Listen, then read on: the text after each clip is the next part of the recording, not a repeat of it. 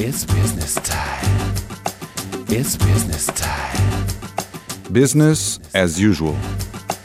Os protagonistas da gestão em destaque na RUC.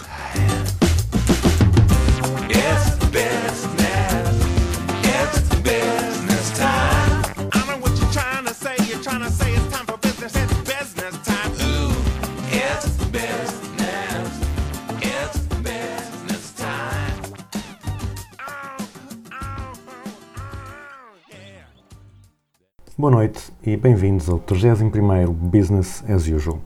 O nosso convidado de hoje já foi Ministro e Secretário de Estado em cinco governos, passando pelas pastas da Saúde, Energia e Segurança Social. Passou por grandes empresas como administrador e consultor, nomeadamente EDP, EFASEC, CUF, Banco Melo, Visabeira, Oracle e Dancake. Tem também carreira académica, nomeadamente no ISCTE e no Instituto Superior de Economia, e dedica-se também a alguns cargos associativos, nomeadamente agora como Presidente do Fórum de Administradores de Empresas. Falo, como alguns já terão percebido, de Luís Filipe Pereira. Nesta conversa percorremos alguns dos principais momentos do seu percurso governativo, nomeadamente como surgiu o primeiro convite para desempenhar funções governativas. Fala-se também de gestão, de gestores e das atividades do Fórum de Administradores de Empresas. Façam favor de prestar atenção.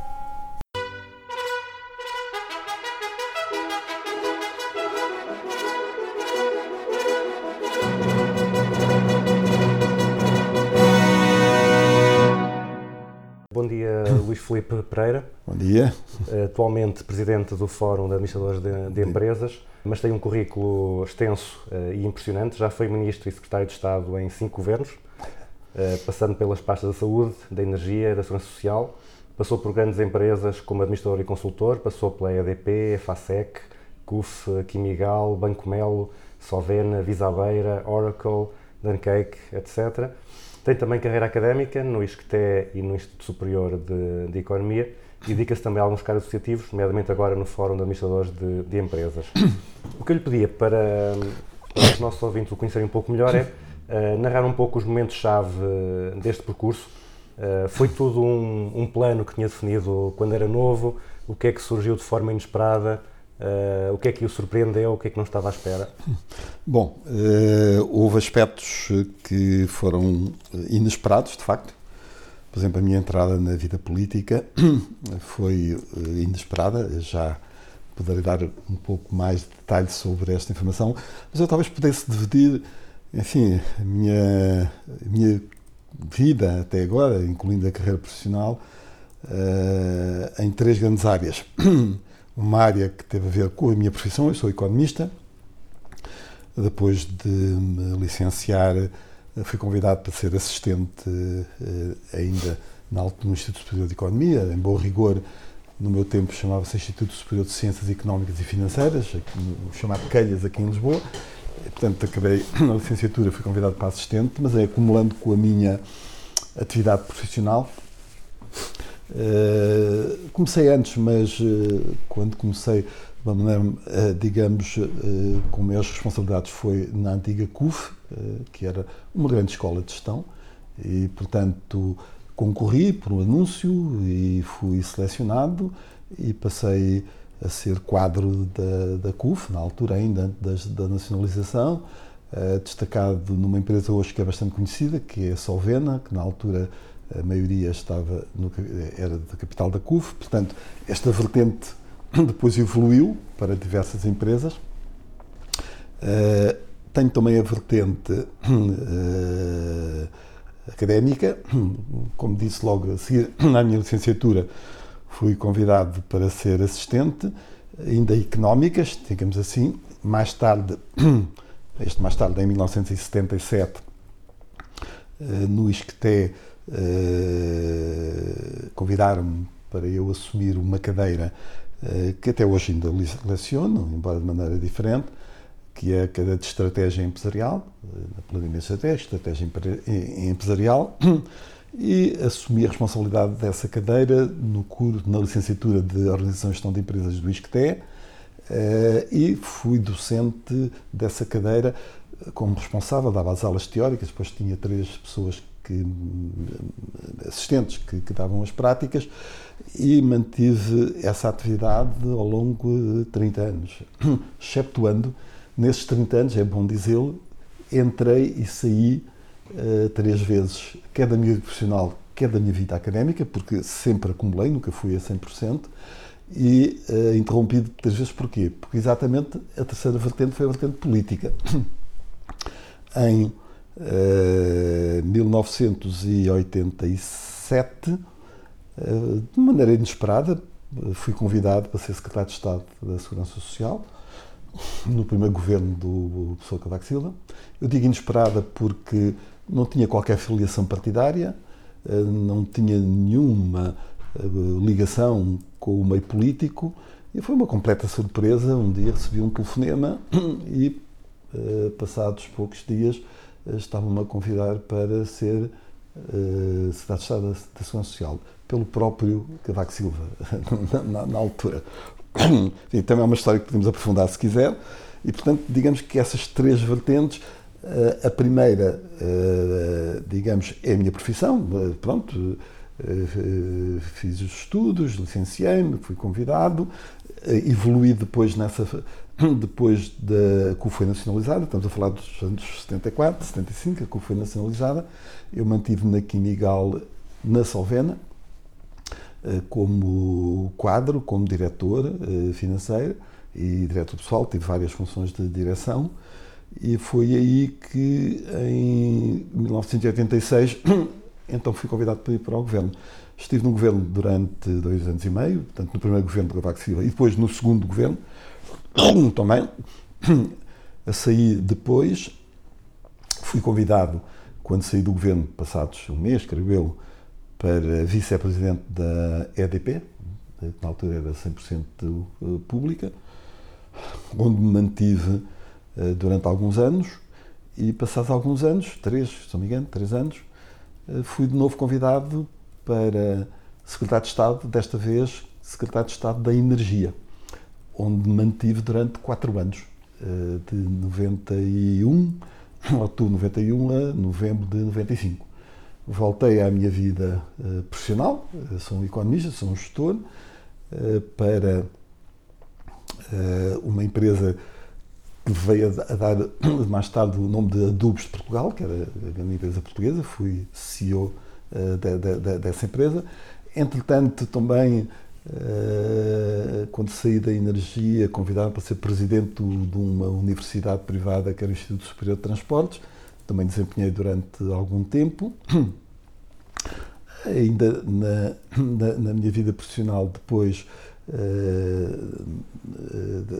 dos adubos também tive ligação à, CUF Química, que incluía eh, esta reja, eh, e passados uns anos, outra vez, desta vez pelo José Manuel Durão Barroso, fui convidado para ser Ministro da Saúde. E, portanto, de novo entrei na vida política para, durante três anos e meio, ser Ministro. Saí, fui convidado para ser presidente da EFASEC, coisa que uh, aceitei, e ao longo de todo este percurso tive aquela, aquela, aquela atividade académica no ISCTE como docente. Ainda hoje leciono o MBA no INDEG, que é do, do, do, do ISCTE, exatamente da estratégia empresarial. Portanto, assim, num breve resumo, eh, eu estou aqui a omitir algumas áreas em que também estive. Eu, ao todo. Sim, se não precisávamos de. É, dois para, para, para, isso. Para, para o currículo. Exatamente. Também tive, enfim, no, noutros setores, tive ao todo em oito, nove setores diferentes.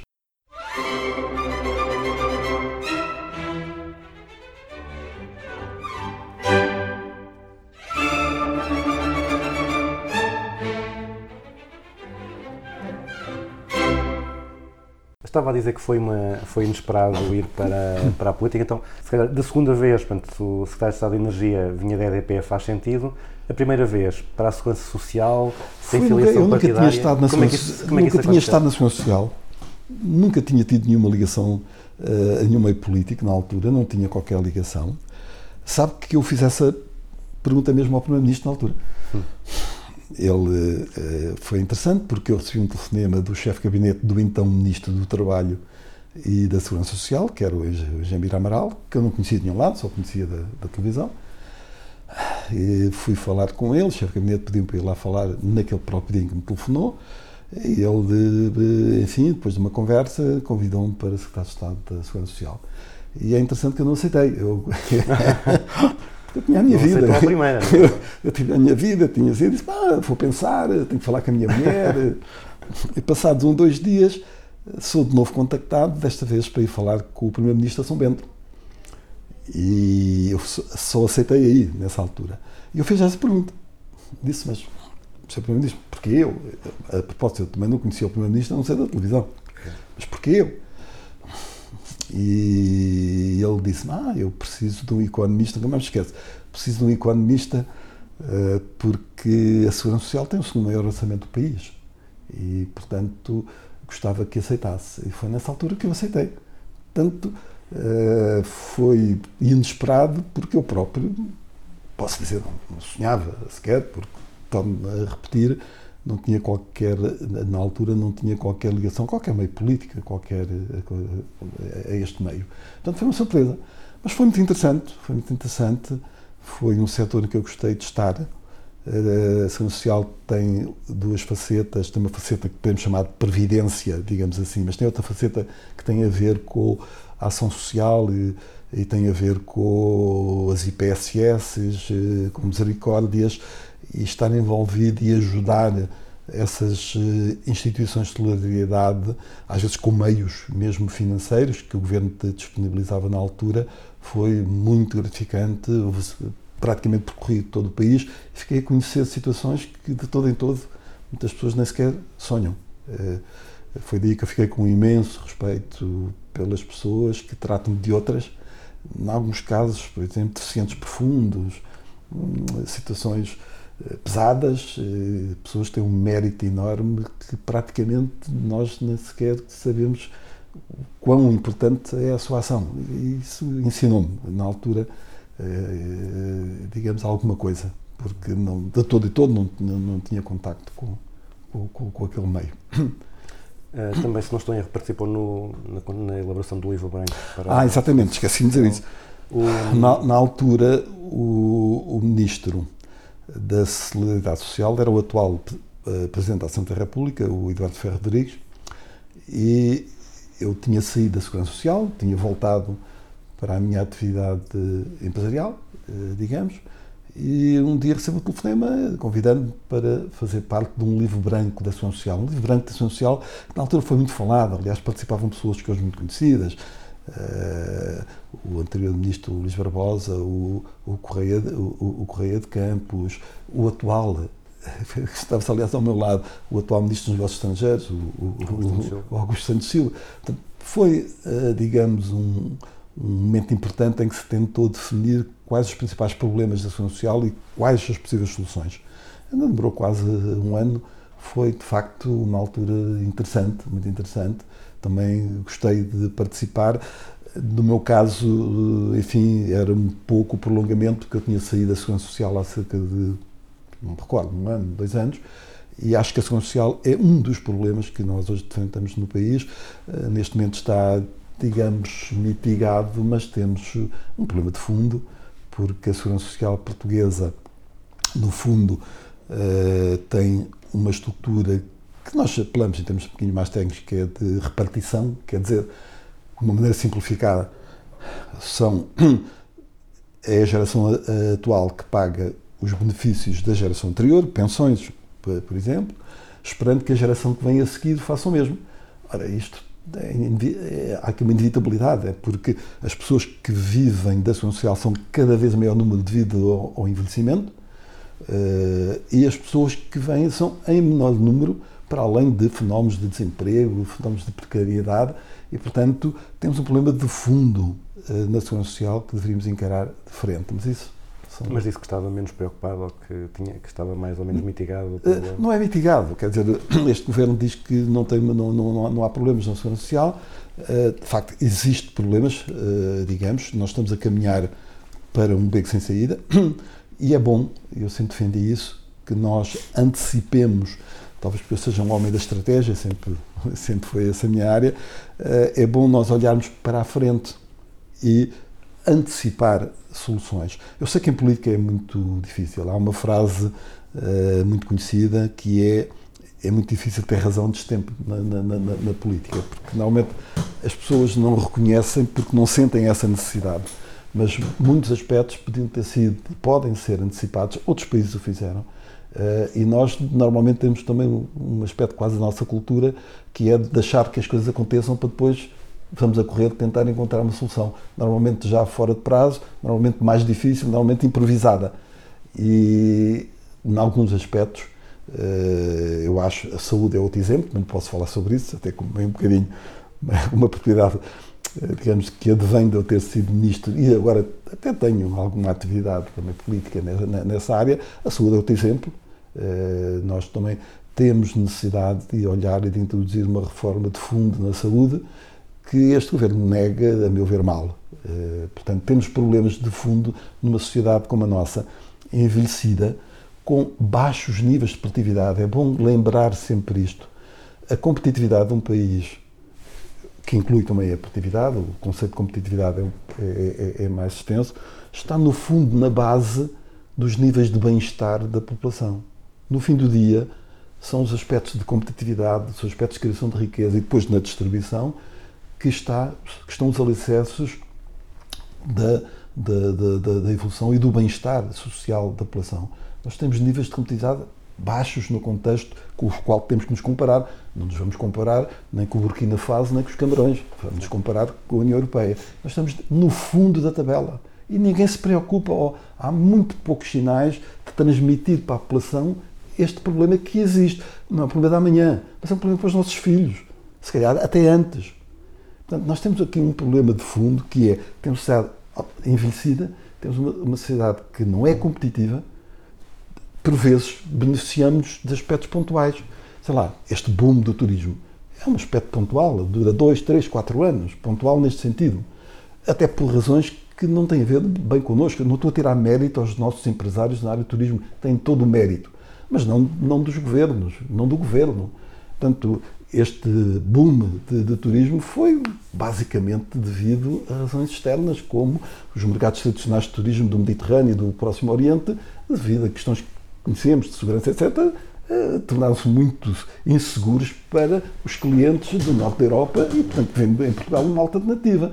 Mas é um, é um boom. É um, nós, aliás, eh, temos, é, é bom reconhecer isto, e não, não, estou aqui a fazer luta partidária, mas é bom reconhecer isto, que são factos, que nós temos beneficiado de uma situação que tem a ver com o turismo, tem a ver com uma atração tração, não atração, tração eh, da, da, economia europeia, que nos últimos três anos tem crescido e tem arrastado, sobretudo devido a, das exportações, o, digamos, o crescimento económico português.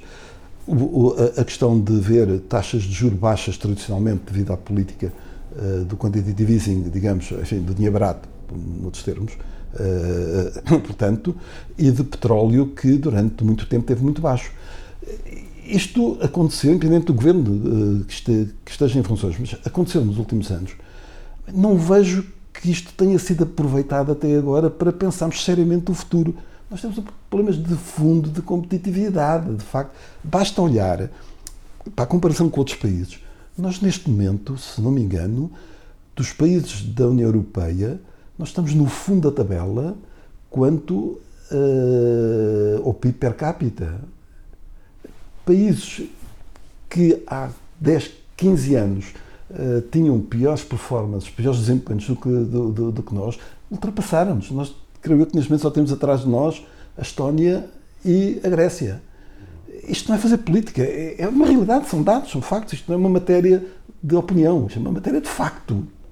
Portanto, seria bom começarmos a pensar para a frente e ver o que é que podemos fazer hoje e não estamos centralizados nos aspectos de curto prazo. É claro que este é um grande problema, que foi aquele que ainda há pouco referi. É muito difícil uh, dizer isto a uma população que hoje, felizmente, nos últimos tempos, tem aumentado por força de uma distribuição uh, de, de, de riqueza, tem aumentado os seus rendimentos. Mas estamos vulneráveis, mais do que vulneráveis, eu diria que eh, a probabilidade é alta de podermos repetir o ciclo de que acabámos de sair com a Troika.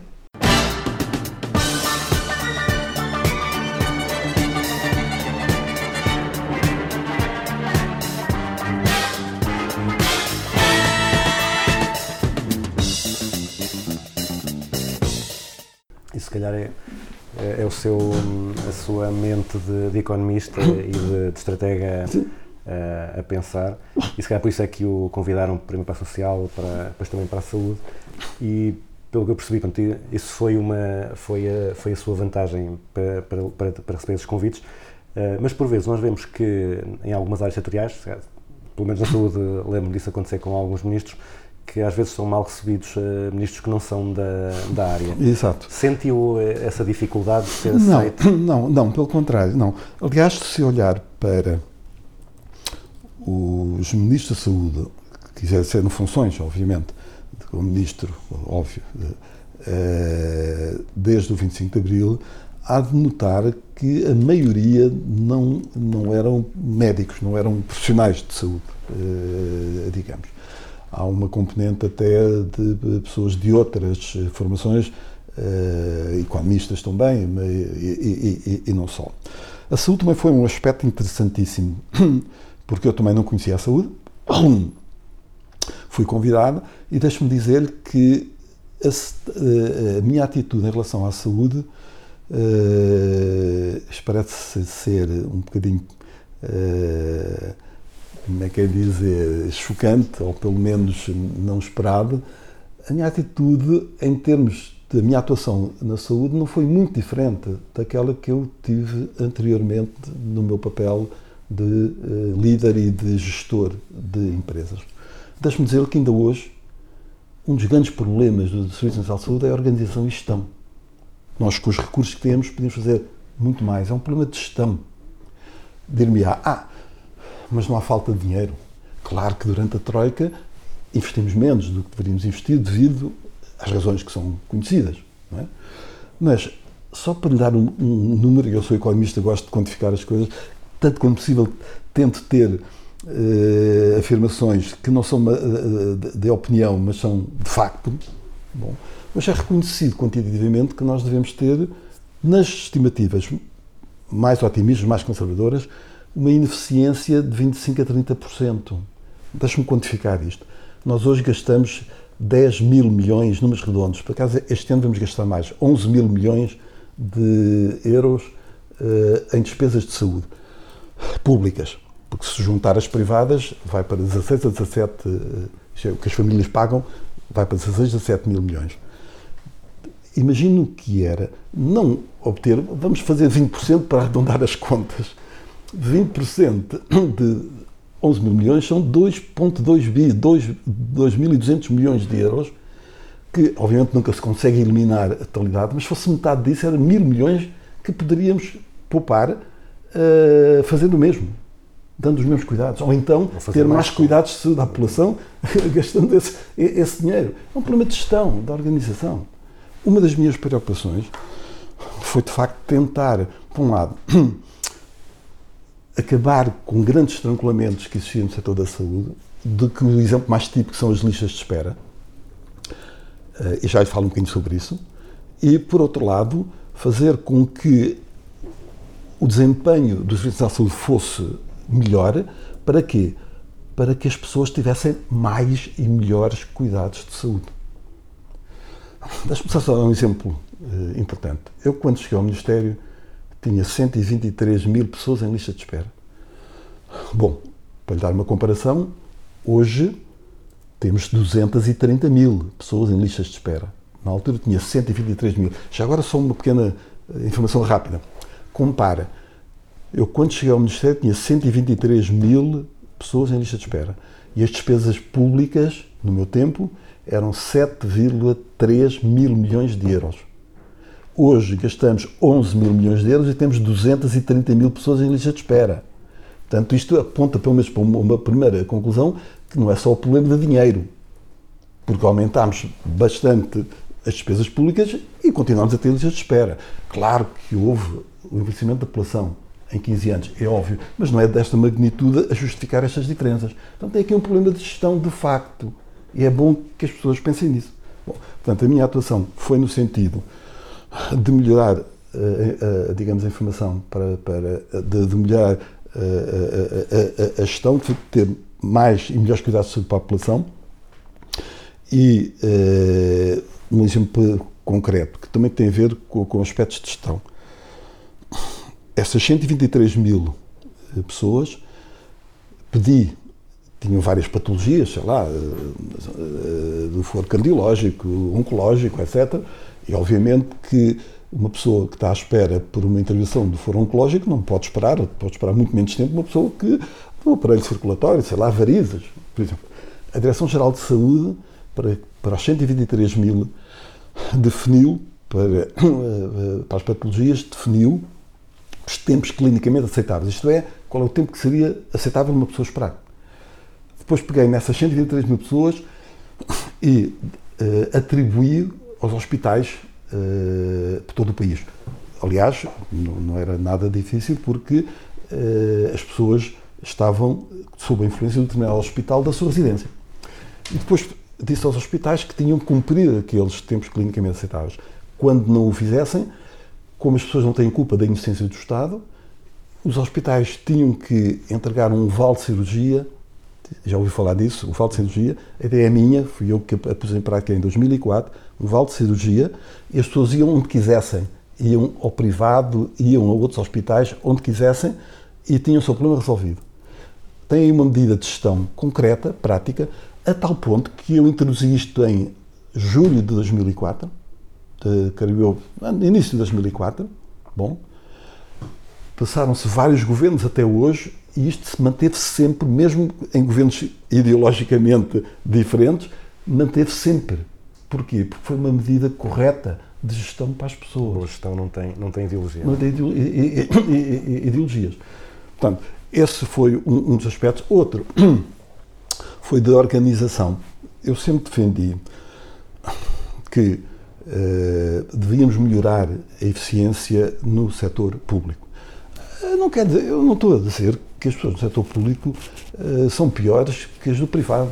Eu tenho experiência dos dois campos, porque eu quase em 50 anos de trabalho, tenho 10 anos de setor público, em três setores diferentes, Segurança Social, Energia e Saúde, portanto tenho a obrigação de conhecer um bocadinho a parte da função pública, e tenho 40 anos de gestão privada. Portanto, eu conheço bem os dois setores.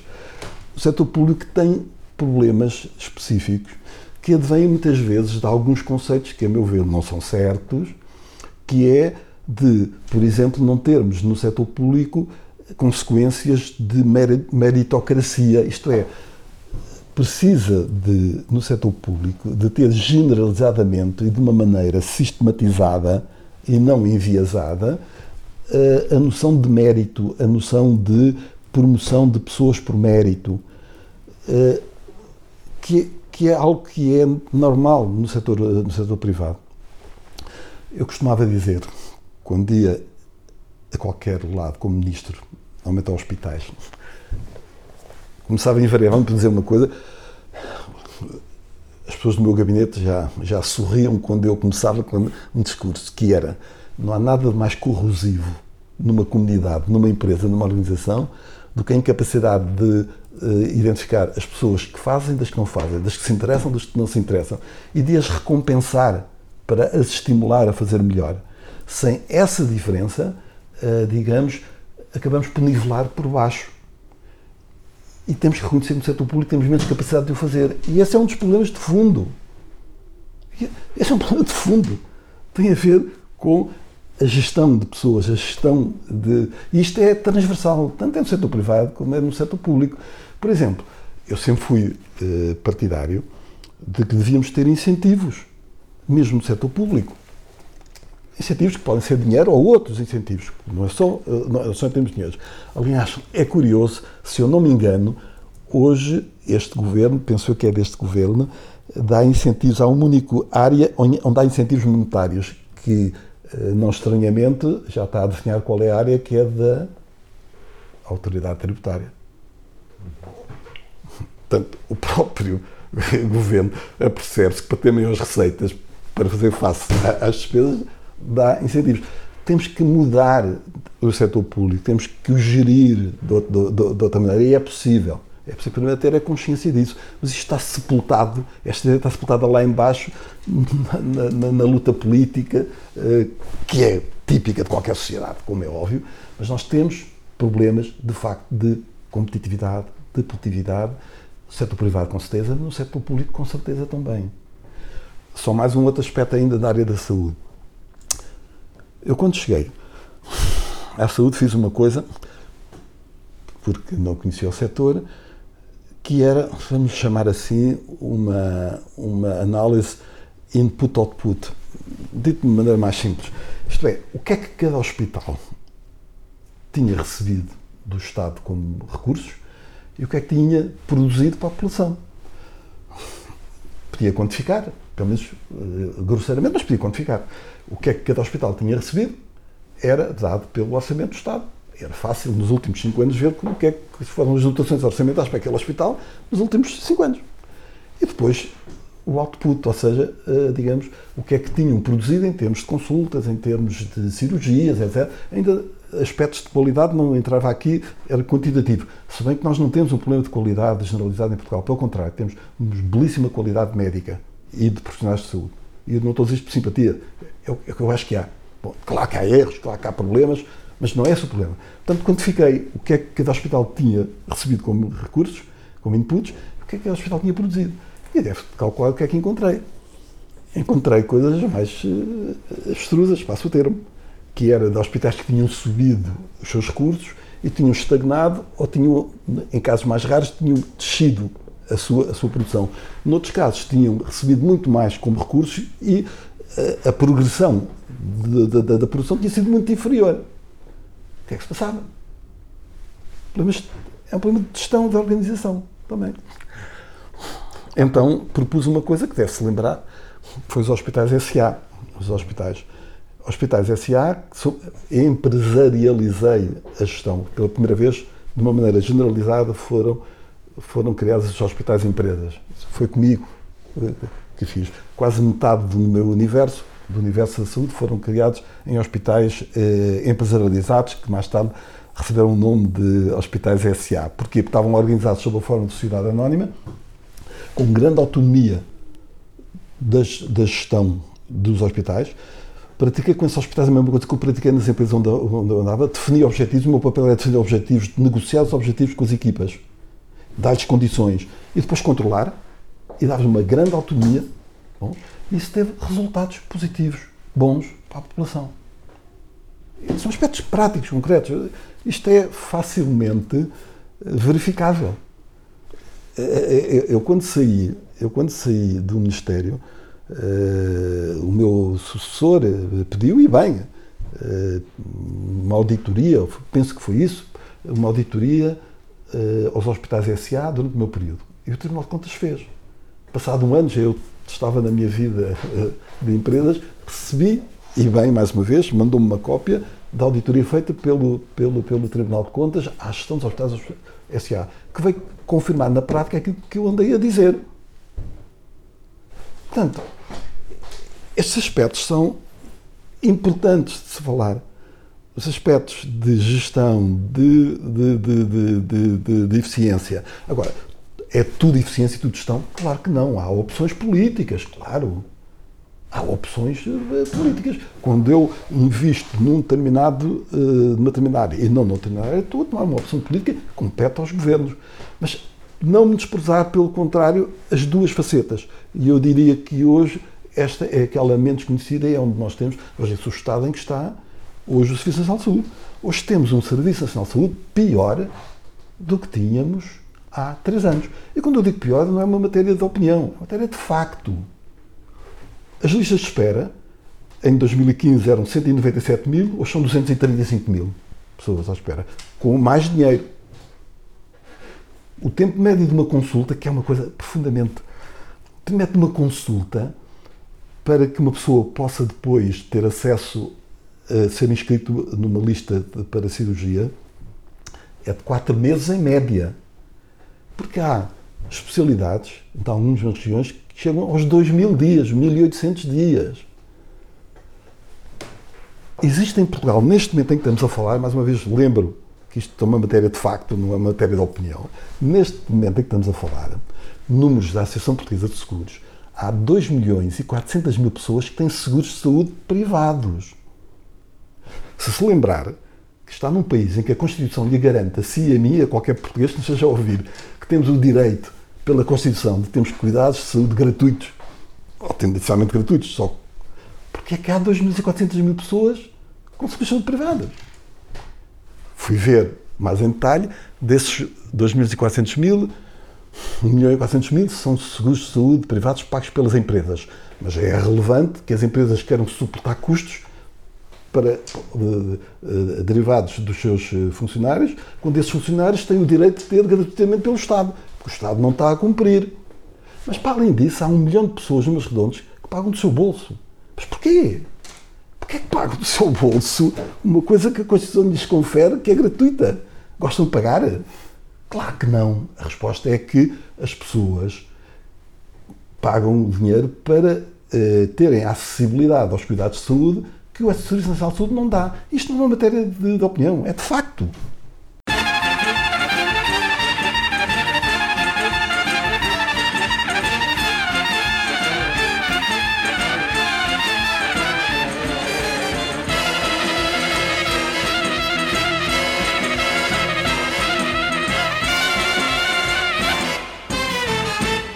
Falou de- dos hospitais SA, falou do cheque Cirurgia. cirurgia, eh, falou também da, da lista de espera. Do que é que tem mais orgulho na sua carreira? Olha, deixa-me dizer uma coisa, não sei se é orgulho, mas é uma coisa que eu acho que foi importante, atrevo-me a dizer para o país.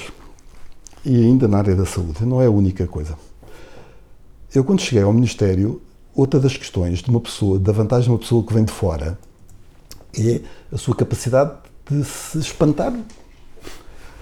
E quando cheguei ao Ministério da Saúde, uma das coisas que me espantou, sério, foi não haver genéricos em Portugal. Não havia genéricos em Portugal. A cota de mercado de genéricos, quando eu entrei no, no Ministério, cota de mercado definida quantitativamente, para ser exato. Numerador, quantidade de genéricos consumidos em Portugal, denominador, quantidade total de medicamentos consumidos em Portugal. Tínhamos uma cota de mercado quase inexistente, 0,3%. E a minha pergunta, isto também é verificável, basta ver, e a minha pergunta foi, mas, mas porquê é que nós temos 0,3%? Não somos um país rico.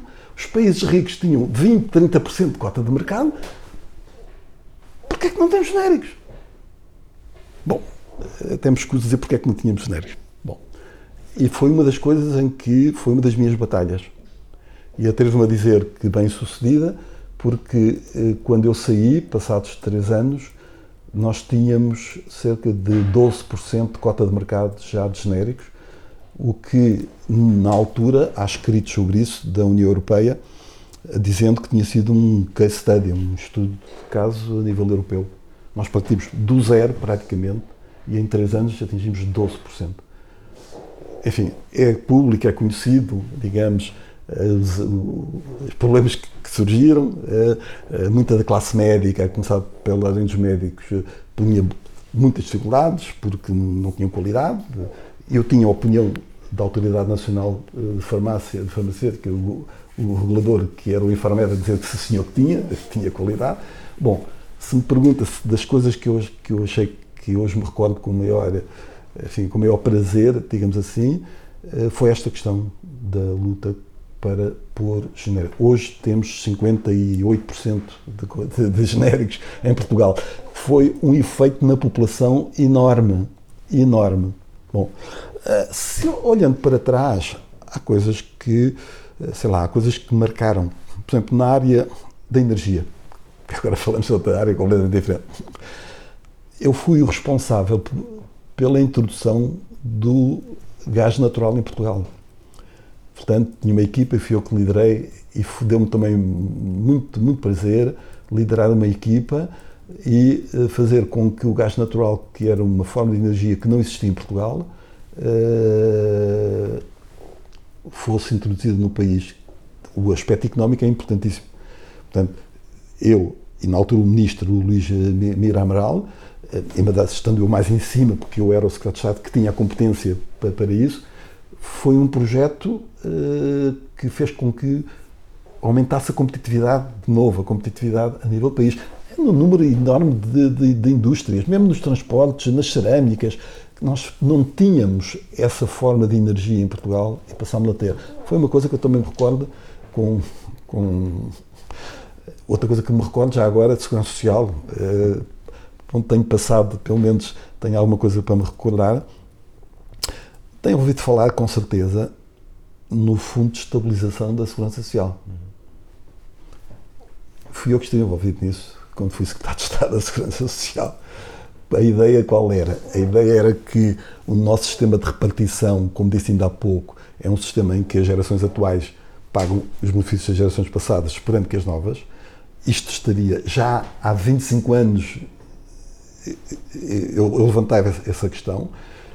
Aqui era, a, a ideia foi criar um fundo de estabilização com capitais provindos dos excedentes da Segurança Social que na altura existiam, em regime de capitalização, portanto, no mercado, que tinha que estar dimensionado para eh, responder em problemas de crise, pelo menos creio que é um ano de pensões, já não tenho recordo, mas era um período significativo. Isso é outra das coisas que eu recordo também. Se há algumas coisas que dão, digamos, prazer, é olhar para trás e ver coisas que foram estruturantes em que eu estive presente. É talvez, digamos, essa a maior, a maior gratificação. Porque não foi com certeza o dinheiro, porque cada vez que eu fui para o governo fui a perder dinheiro. Sempre. Quando digo perder dinheiro, digo em relação, fui ganhar menos do que estava a ganhar no setor privado. não é? Mas eh, não me arrependo, acho que foi muito interessante. Eh, acho que eh, nos setores por onde eu andei, no setor público, que foram estes três, energia, segurança social, energia e, e saúde, acho que, ao meu nível, modestamente, tentei contribuir para melhorar a situação das pessoas e também a nível do país.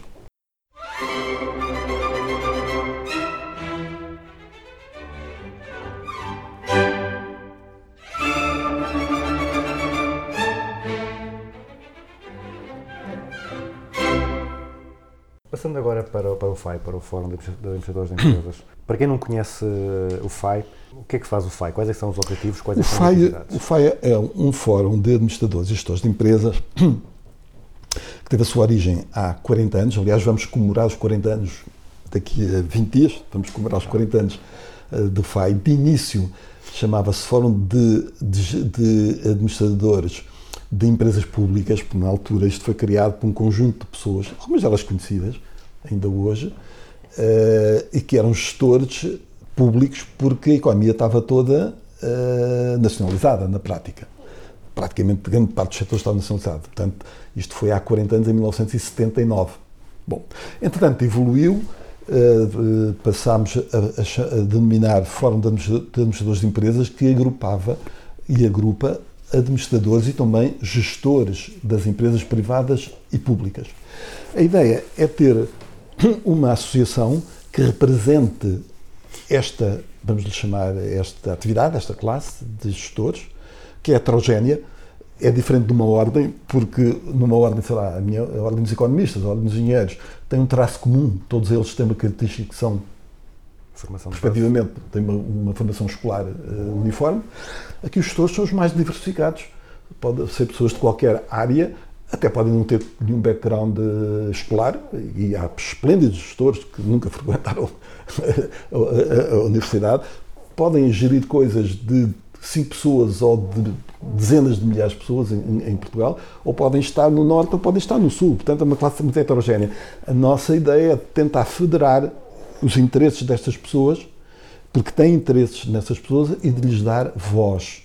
É, digamos, um dos objetivos que o Fórum, para isso, que o Fórum tem, para isso, temos desenvolvido também um conjunto de atividades para ser mais fácil eh, a explicação, até para quem nos está a ouvir, nós tentamos ter ligação a três meios. De alguma maneira, eh, eh, já até quando ainda há pouco referia também que eu na minha vida profissional e pessoal também tinha três meios aqui também se aplica isso. O meio empresarial, obviamente, o meio académico e o meio político. E temos iniciativas eh, que concretizam esta ligação que pretendemos ter com estes meios. Vamos-lhe dar exemplos. No caso do meio empresarial, nós já há dois anos que fazemos um congresso de gestores. Pela primeira vez em Portugal fizemos um congresso de gestores. Isto é, agregámos pessoas das mais diversas formações, dos mais diversos setores, para discutir os problemas dos gestores e da gestão em Portugal. Fizemos em 2017, fizemos em 2018 também. Para além disso, com a colaboração do Expresso e da SIC, com o Grupo Imprensa, lançámos uma iniciativa que foi a identificação dos líderes do futuro, dos líderes empresariais e económicos do futuro com menos de 40 anos. Isto foi público, foi noticiado, eh, foi uma iniciativa nossa e que tivemos o apoio e, e- e a parceria do grupo imprensa, como referi ainda há pouco. Eh, Depois temos uma outra eh, atividade regular, dois em dois meses, por vezes tentamos fazer, que é fazemos o que nós chamamos de encontros de gestores. Fazemos uma reunião no final do dia, convidamos uma pessoa de um setor, e foram, já foram mais de 20 pessoas de- que, que vieram aqui, desde os presidentes da Altice aos presidentes da NOS, eh, começámos com o João Salgueiro, depois com, com- com- com o Eduardo Catroga, eh, o Artur Santos Silva, muito diversificado, para contarem a sua experiência da sua, da, da- sua vida e até dos setores onde estão e dos problemas do setor. Isso chamamos encontros de- de- de gestores. Para além de fazermos muitas vezes almoços, debates, até com personalidades da área económica vêm aqui debater, digamos, os seus, os seus pontos de vista quanto à economia, quanto às suas empresas, quanto aos setores onde estão. Na área política, temos um, um- uma- um programa que chamamos Programas Empresa-Parlamento, em que convidamos um gestor e um parlamentar por áreas de atividade, na área da energia, na área da economia, na área da saúde, na área dos transportes, na área do turismo. Convidamos um eh, gestor e convidamos um deputado para trabalhar em conjunto e para fazer um, um papel sintético, não de grandes eh, leis de bases, mas aspectos concretos, específicos que as empresas necessitam muitas vezes. São os, a burocracia está nos pequenos eh, regulamentos, nos detalhes, tentar apontar medidas para melhorar a eficiência. E essa é uma medida que temos, que temos eh, tido feito e temos emitido até livros com essas su- sugestões. Também temos tido uma atividade também de ligação a líderes partidários. Posso dizer que em dois anos consecutivos, por exemplo, no tempo do, do Dr. Passos Coelho, convidámo-lo e ele veio falar eh, a um dos nossos eh, almoços de debate e passados duas, três semanas tivemos o líder da oposição, que foi o António Costa. Passado um ano convidámos e eles vinham nos papéis invertidos e vieram aqui também. Portanto, na área política também temos essa intenção. E temos na área académica, na área académica, uma iniciativa que lançámos, que é, fizemos uma parceria com as principais escolas de gestão, as Business School do país.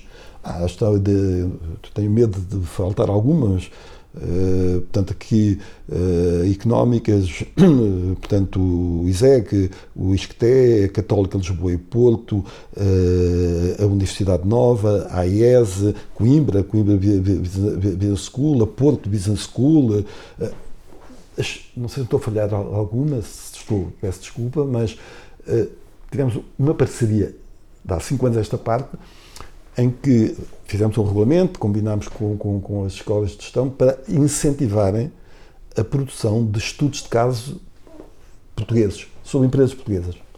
E depois eh, atribuímos um prémio ao vencedor, em bom rigor há um vencedor e na atual versão e há eh, execo mais dois prémios.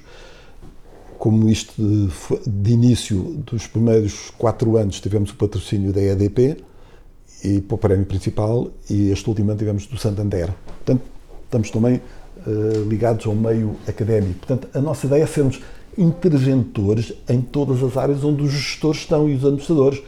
Eh, Temos gestores e administradores no setor público, temos gestores e administradores no setor privado e temos em todos os meios, eh, digamos, que eu referi. Portanto, grosso modo, muito sinteticamente, este é o papel do FAI. Já agora deixe-me só falar mais de uma coisa que é importante. Somos associados do World Economic Forum quando houve todos os anos que há um ranking mundial da competitividade dos países, que é publicado em todo o mundo ao mesmo tempo, no mesmo dia, nós somos, há dois interlocutores do World Economic Forum em Portugal, nós somos um deles. E somos nós que, na maior parte, emitimos os inquéritos do World Economic Forum, os recolhemos e os enviamos para, para, para, para. Quem anuncia todos os anos a posição de Portugal é o Fórum, até tem sido eu e, e mais a outra entidade que é para o Fórum. Portanto, essa é uma ligação. E a outra, nós estamos também representados na ECODAC, que é European Confederation of Directors Association, portanto, no fundo, a entidade a nível europeu que agrupa todas as associações que representam os administradores e gestores de empresas, e temos um lugar no board, aliás, tem sido desempenhado por mim, no board a nível europeu. Portanto, isto, muito sinteticamente, é, aquilo que é o, o, o trabalho. O, o.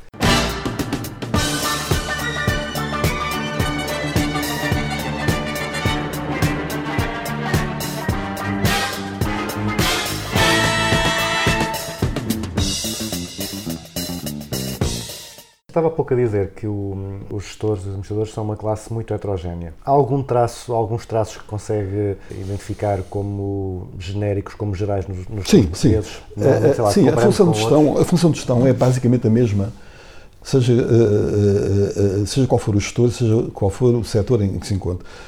Aliás, há, digamos, uma definição académica desta função, desta função de gestão, mas eu, eu, eu, eu- diria que em todos eles há uma função que tem que de, de planear, de controlar, de, de motivar as pessoas de eh, planificar. Isto é, há um conjunto de aspectos que define o gestor. Mas de todos eles, há algumas características. Um gestor, eu estou a falar de gestor na, na definição de uma pessoa que tem a liderança, pode ser de um pequeno grupo, pode ser de um grupo. É, no fundo, o trabalho de gestão é de fazer, fazer, de fazer com que outras pessoas façam. eh, eh, digamos, é uma definição muito clássica, eh, digamos. E há umas características que esse gestor deve, de- de- de- deve ter. Antes de mais, ter presente o seguinte: de todos os recursos que um gestor eh, tem que utilizar, eh, utilizar é capaz de ser uma palavra não muito adequada, mas todos os recursos eh, que o gestor eh, tem que calhar.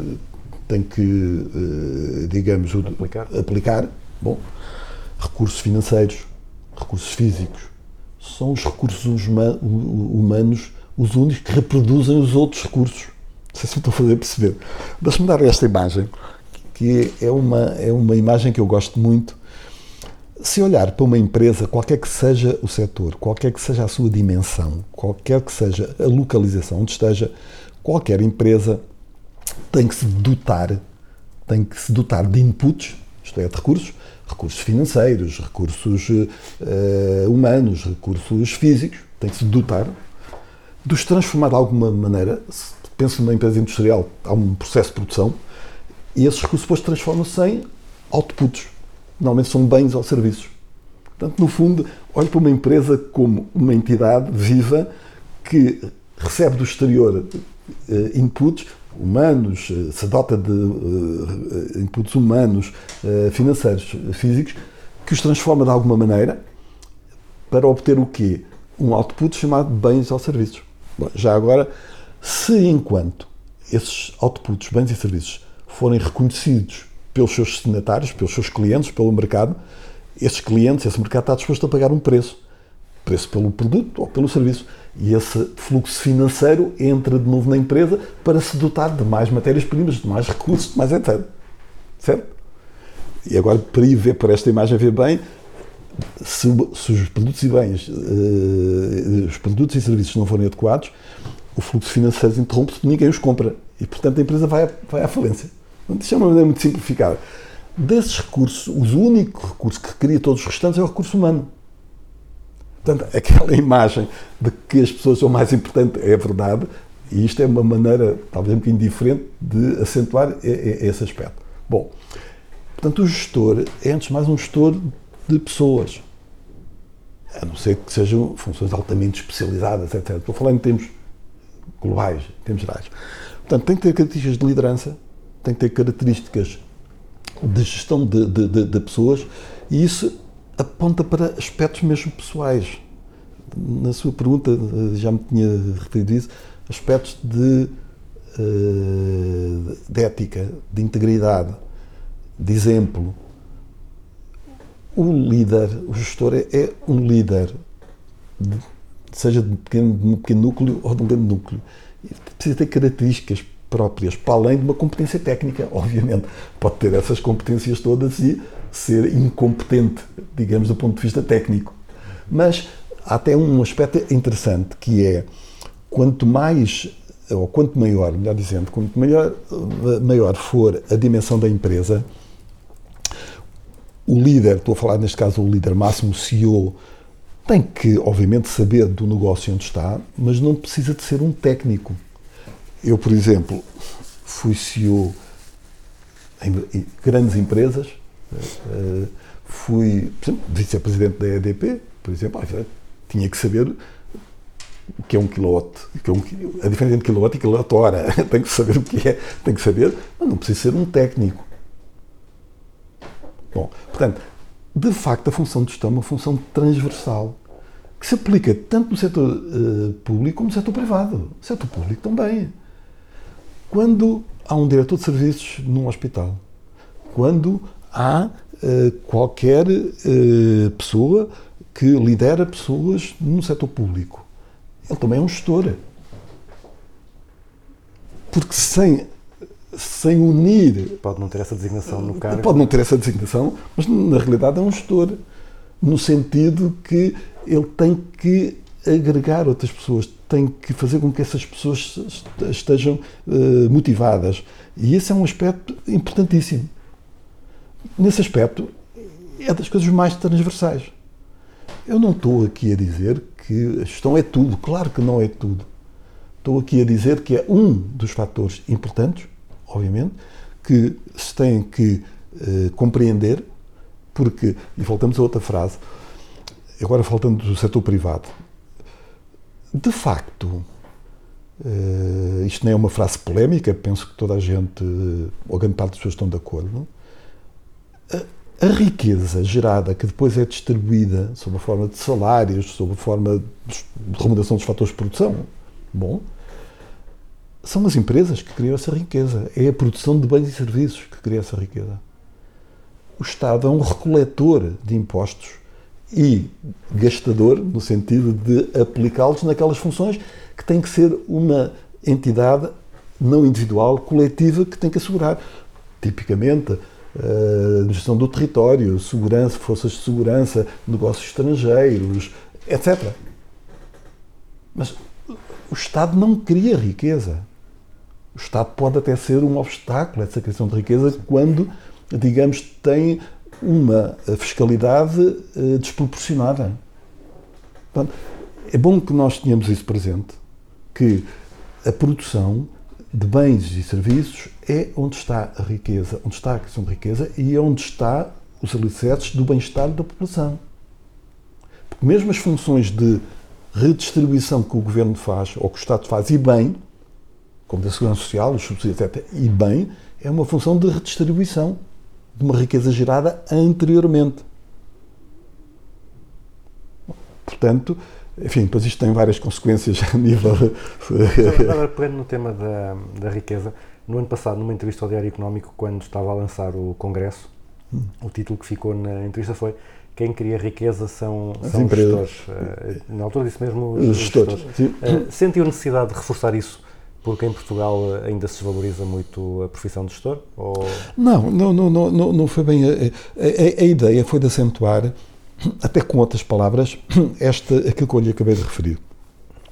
Que eh, é no setor da produção de bens e serviços que está a, a- criação de, de riqueza. Não estou a secundarizar as funções de redistribuição que o Estado tem. São necessárias e são fundamentais numa sociedade moderna. Não, não é isso que está em causa. Estou só a dizer que a origem eh, está na produção de bens e serviços, está eh, aí é que está a origem da- do PIB, da, da, da questão de riqueza. E que os gestores têm especiais responsabilidades nessa área. porque são, são eles que têm a seu cargo a gestão dos vários recursos, como ainda há pouco lhe tentei demonstrar, físicos, eh, financeiros e humanos.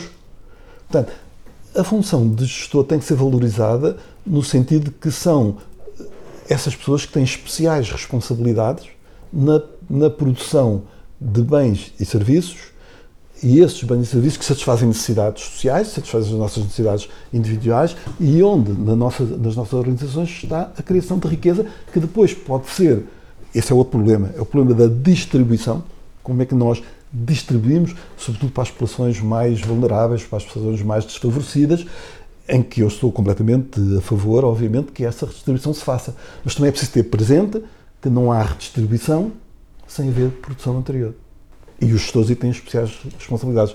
Era esse o sentido da minha frase que citou ainda há pouco. Eh, Também houve, houve uma entrevista em que referiu que não concordava com a forma como o salário mínimo é. Bom, é eu, penso que foi, houve há, há uma diferença. Eu, na altura, disse essa frase porque esqueci-me de dizer outra das áreas em que eu estive foi pelo, pelo Conselho Económico Social. Eu fui presidente do Conselho Económico Social durante um ano e meio. Bom, e na altura, como hoje, aliás, um dos temas importantes da Constituição Social é o salário mínimo.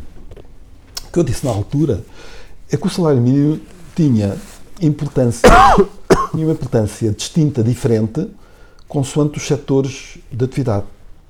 Bom, por exemplo, o setor, eh, o salário mínimo nacional tem uma importância muito grande para pequenas empresas, sobretudo na área dos serviços, limpezas, por exemplo, estou-me a lembrar alguma alimentação, distribuição de alimentação, é, é- é etc. Não estou a falar das grandes cadeias. Bom, tem menos importância eh, do salário mínimo estabelecimento para grandes empresas cujos salários médios estão muito acima disso. É evidente que é difícil, eh, digamos, ter salários eh, diferentes mínimos e daí que se tenha que concordar, e eu concordo que haja um salário mínimo nacional como rede, desculpa a expressão em inglês, safety net, como uma rede de, de segurança, sobretudo para aquelas pessoas que estão em setores que têm rendimentos muito baixos, certo? Disse também na altura uma coisa que não era muito popular, mas que eu tendo a expressar a minha opinião, não, porque, não é?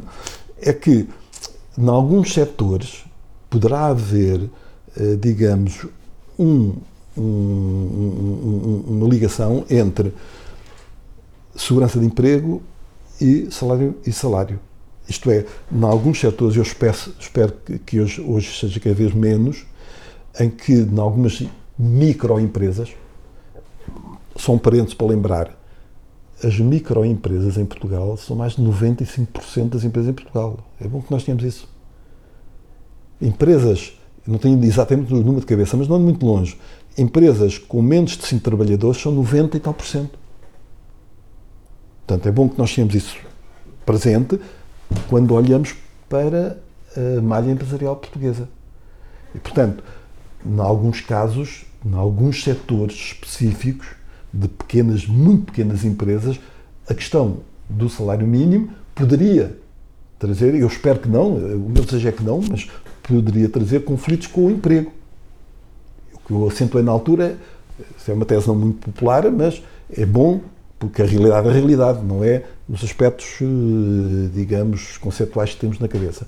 Pelo contrário, nós temos é que alterar a realidade. Essa é que é a verdadeira revolução, é alterar a realidade para o bem, para o bem das pessoas. Portanto, o que eu dizia na altura, e disse isto numa, numa, entrevista, que sendo a favor de um salário mínimo nacional como rede de segurança, como safety net, ob- obviamente, isso não, não, não deixa de, de, de, de, de- de termos que ter presente que em alguns setores esses aspectos podem se colocar. Portanto, aí a questão não é de, de, de manifestação de vontade. Por vontade, todos nós concordávamos que o salário mínimo nacional fosse 1.500 euros. Óbvio. Pergunta a qualquer pessoa se achava que o salário mínimo devia ser 1.500 euros no lugar de 600. Claro, toda a gente diz que sim. O problema não é uma questão de vontade, não é uma volição, não é uma questão de vontade. É uma questão das condições concretas e de- em transformação, em evolução. Bom, portanto, já agora mais um aspecto, ligando ao que eu disse anteriormente. Porquê é que nós temos um salário mínimo de 600 euros para o setor privado, 635 euros para o setor público e nossa vizinha Espanha tem 900 euros e vai aos países mais desenvolvidos tem mil e tal euros. Porquê? Há uma lei divina? Não há. É que nós temos uma competitividade mais baixa. A razão está aí. A razão é porque nós somos menos produtivos, temos uma competitividade mais baixa. É, é duro dizer isto, mas é verdade.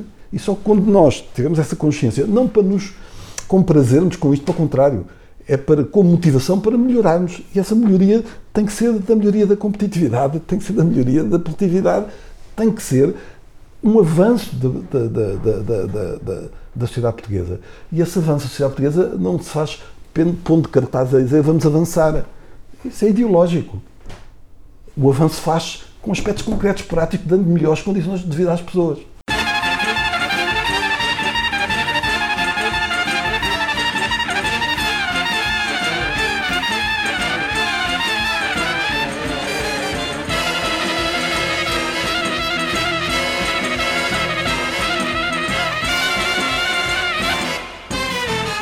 Vamos passar agora para temas mais, eh, mais pessoais. Como é um dia normal na sua vida? Eu hoje tenho uma, uma atividade um pouco mais diversificada no sentido de que tenho vários polos eh, de atividade. Tenho o, polo de atividade que é este aqui do Fórum de, de, de Administradores de Empresas. Tenho também ligação, eh, enfim, a uma empresa, de, pequena empresa de serviços, também. Eh, Enfim, tenho também, não todo ano, mas eh, em termos eh, pontuais, mais eh, dar, dar, dar aulas e conferências que me convidam e con- consultoria de empresas. Bom, e, portanto, tento gerir isto. Ah, e com outro, com outro aspecto pessoal, já agora, que é o golfe, não é? que, eu, que eu comecei a jogar já tarde e, e- e já com 40 e tal anos, quase 50 anos, e que se soubesse hoje teria começado mais cedo. Toda a gente tem uma ideia de, de- de elitismo, etc. Mas é, é um desporto com muitas vantagens. Eu faço por prazer eh, e é um desporto em que pode jogar até muito tarde, até aos 80, no, no, no clube em que eu sou sócio, há pessoas com 80 anos a jogar golfe. Pode jogar eh, sozinho, pode jogar acompanhado, pode ir a pé, pode ir de buggy, etc. Aliás, eu costumo dizer que há duas coisas que eu lamento ter chegado tão tarde. Uma foi ao golfe e outra foi aos carros automáticos também. um bocadinho. Portanto, para lhe responder, hoje tenho uma, uma atividade eh, di- diversificada. Acho que é muito importante manter uma atividade, eh, uma li- ligação ao mundo empresarial, académico, eh, etc. E político também. Enfim, também é conhecido que eu também tenho alguma atividade hoje eh, política, eh, digamos, eh, e é diferente daquilo que eu, eu, eu normalmente tinha atividades. Posso dar, o meu dia normal de trabalho no Ministério da Saúde era começar às 7h30 e acabar às 10h30 da noite, todos os dias. Fins de semana incluídos, com congressos que me convidavam, etc. No setor privado, idem. Então, em alguns casos, até no caso da EFASEC, como nós tínhamos basicamente atividade em 60 e tal países, metade do meu tempo passavam no estrangeiro, não na Europa, porque para quem tínhamos pouca coisa na Europa. Eh, Desde Delhi, eh, Buenos Aires, eh, Pre- Pretória, Pequim, Austrália, viajava mais de metade do meu tempo. Portanto, hoje tenho uma vida diferente, mas é uma vida que eu considero que é importante mantê-la como atividade eh, e enfim, à medida que evoluímos, eh, portanto já não tenho hoje uma atividade tão sequencial como tinha anteriormente. Como é que normalmente o descrevem como gestor? Quais é que são os termos que usam? Bom, a mim não sei, isso tinha que perguntar às pessoas. é? Eu espero que as pessoas eh, olhem para o trabalho que eu tenha feito, digamos, como um trabalho, posso ter errado e seguramente errei algumas vezes, com certeza, mas eh, que dei o meu melhor, que foi um trabalho honesto. Honesto no sentido de eh, de dar integralmente que os meus esforços foram dados de uma maneira, eh, digamos, eh, espontânea, eh, deliberada, para fazer o melhor, honesto no sentido, esforços que eu tentei fazer o melhor possível. Eh, portanto, espero que isso tenha marcado, digamos, as pessoas. Do meu êxito ou do meu inêxito, isso não me compete a mim falar, enfim, são as pessoas que devem ter uma opinião sobre isso. Eh, daquilo que vai fazer no dia a dia, o que é que gosta mais de fazer? Que tarefas é que lhe dão mais prazer e que tarefas é que faz contrariado? Bom, hoje, hoje em dia, as tarefas que eu tenho são as tarefas que eu escolhi, digamos, portanto aí eh, faço-as com, com, com gosto, incluindo o golfe, claro, já agora. Então, faço-as. eh, há, há- há um aspecto que eu acho que é importante, aliás, nem, nem sou eu, eh, digamos, talvez a pessoa indicada pode dizer, sou um dos muitos. Eu, eu também sou daqueles que pensam que vale a pena sempre tentar, vale a pena uma pessoa eh, aceitar desafios. Agora tive-me a lembrar do golfe. Eu fui candidato e perdi, por exemplo, à Federação Portuguesa de Golfe. Candidatei-me a presidente da Federação Portuguesa de Golfe e perdi. Portanto, acho que temos que fazer as coisas com entusiasmo. Há uma frase que não sei se é uma frase feita, mas que eu por vezes digo. Dizem que um homem começa a morrer quando perde o entusiasmo. E, portanto, acho que, eh, digamos, esse é um aspecto que eu tenho sempre presente. Eh, e, e- e pa- pa- para lhe dizer que eu tenho de facto uma vida um bocadinho diferente do que era quando tinha uma atividade eh, regu- sequencial, das 9 às 10 da noite, mas que estou bem na pele em, em- em- em- que estou. Pelo que tem dito, uh, nota-se que é uma pessoa que pretende ser produtivo e eficiente, não é? Uh, mas há sim tarefas que sabe que não são eficientes, sabe que é uma perda de tempo, mas que gosta mesmo de fazer. Eh, Não tanto, não tanto. Ne- Neste momento não é difícil de dizer-lhe coisas que eh, na altura, eh, mas isso aconteceu poucas eh, isso, isso- isso- aconteceu poucas vezes devido à natureza do trabalho, que felizmente desde os meus 40, 40 e poucos anos, eh, tive sempre funções em que eu era o decisor, ou se não era o máximo decisor, era praticamente o, o decisor. E, e, portanto, eh, sempre tive tarefas eh, que. Eu costumo dizer que tive a felicidade de fazer sempre aquilo que gostava. Ou de outra maneira, se calhar aprendi a gostar daquilo que fazia. Talvez seja a maneira mais.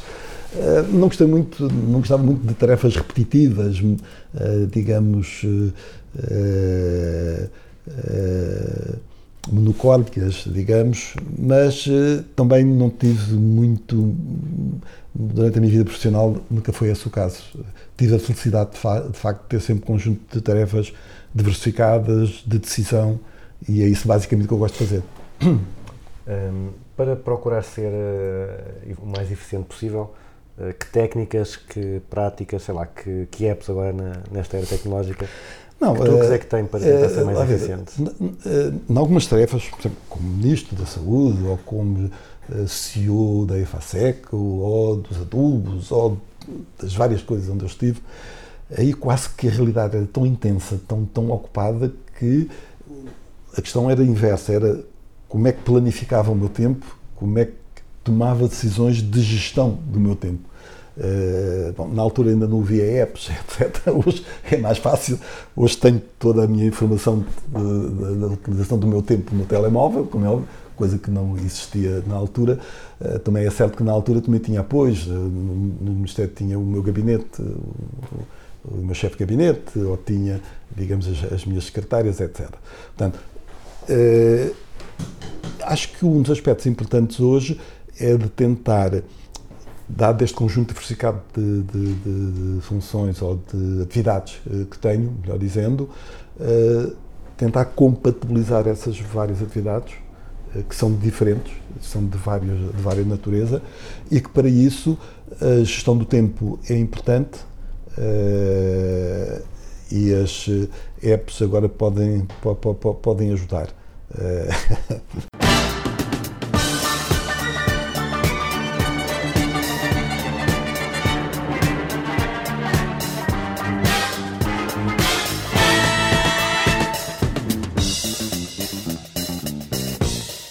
Para acabar, tenho aquilo que eu chamo eh, a grelha fixa, que é- são as perguntas que eu faço a todos os, eh, os convidados, são iguais para todos.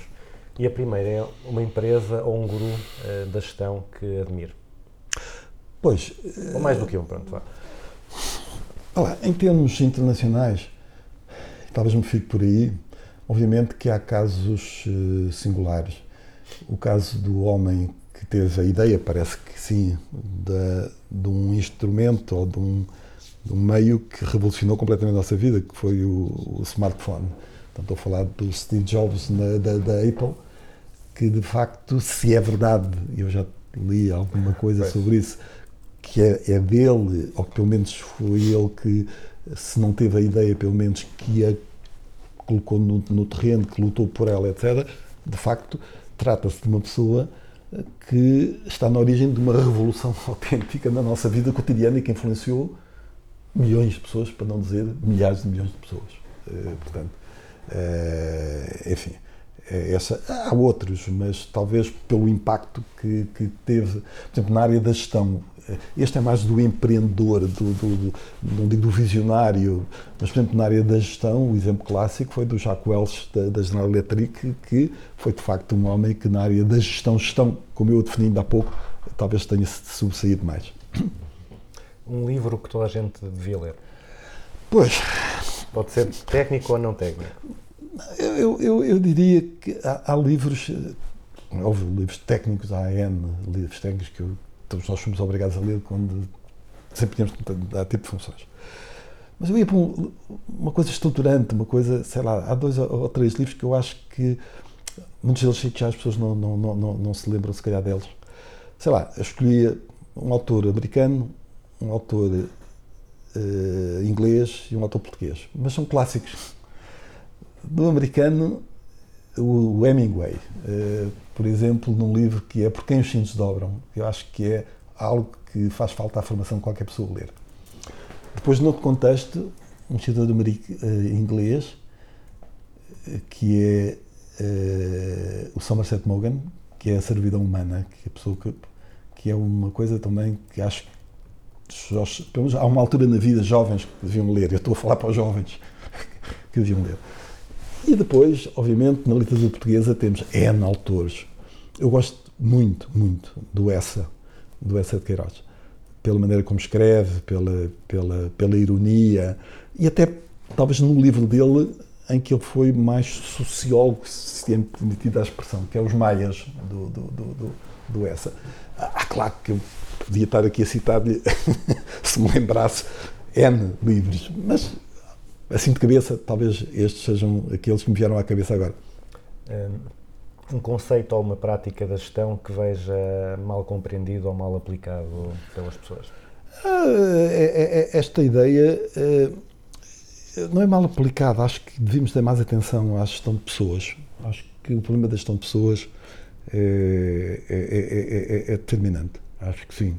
Acho que sim. Estava a falar de, de falar para, para os jovens. Se nós colocássemos um placar à, à entrada de todas as escolas de gestão do, do país, que frase ou que conselho é que queria que, que lá estivesse para que todos os jovens vissem todos os dias para se inspirar? Eh, abertura, abertura, abertura de, de espírito, eh, sem prejuízo, todos nós, sobretudo quando jovens, eh, adotamos ideias de ideologias existentes, etc. E não estou a negar isso, acho que também é bom, mas compreensão do mundo, tentar estar aberto, diversificação de experiências, acho que é muito importante também. Eh, isto é válido não só para os alunos de gestão, como quaisquer o- outros. Estamos num mundo multif- multifacetado em enormíssima aceleração. Basta ver agora a questão da digitalização. Acho que abertura, diversificação, tomar contacto com vários ambientes e, obviamente, também honestidade, perseverança no- no- no- na profissão que, que escolherem. Acho que eram esses os, os temas, digamos que assim de cabeça. eh, E para concluir o programa, uma, uma música para depois Bom, eu aí devo confessar, enfim, correndo o risco de me chamarem elitista, mas eu, de facto, é verdade.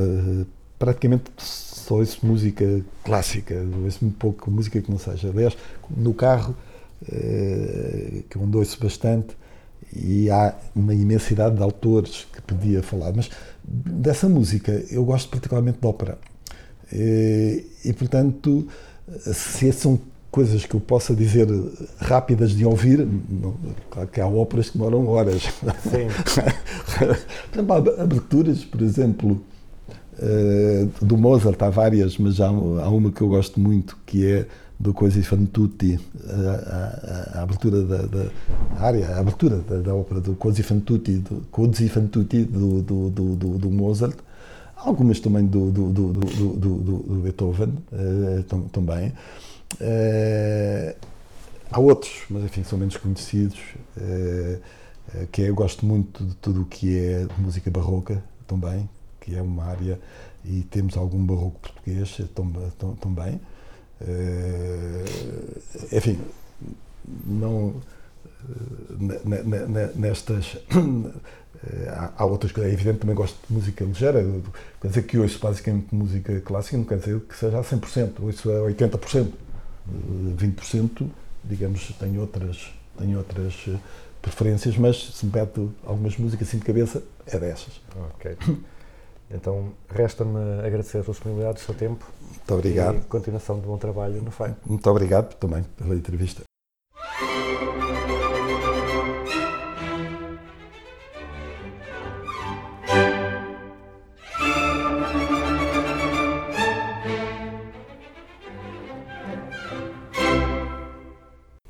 Assim se conclui o 31º Business as Usual. Nós regressamos daqui a duas semanas. Entretanto, fiquem com a abertura da ópera Così fan tutte de Mozart.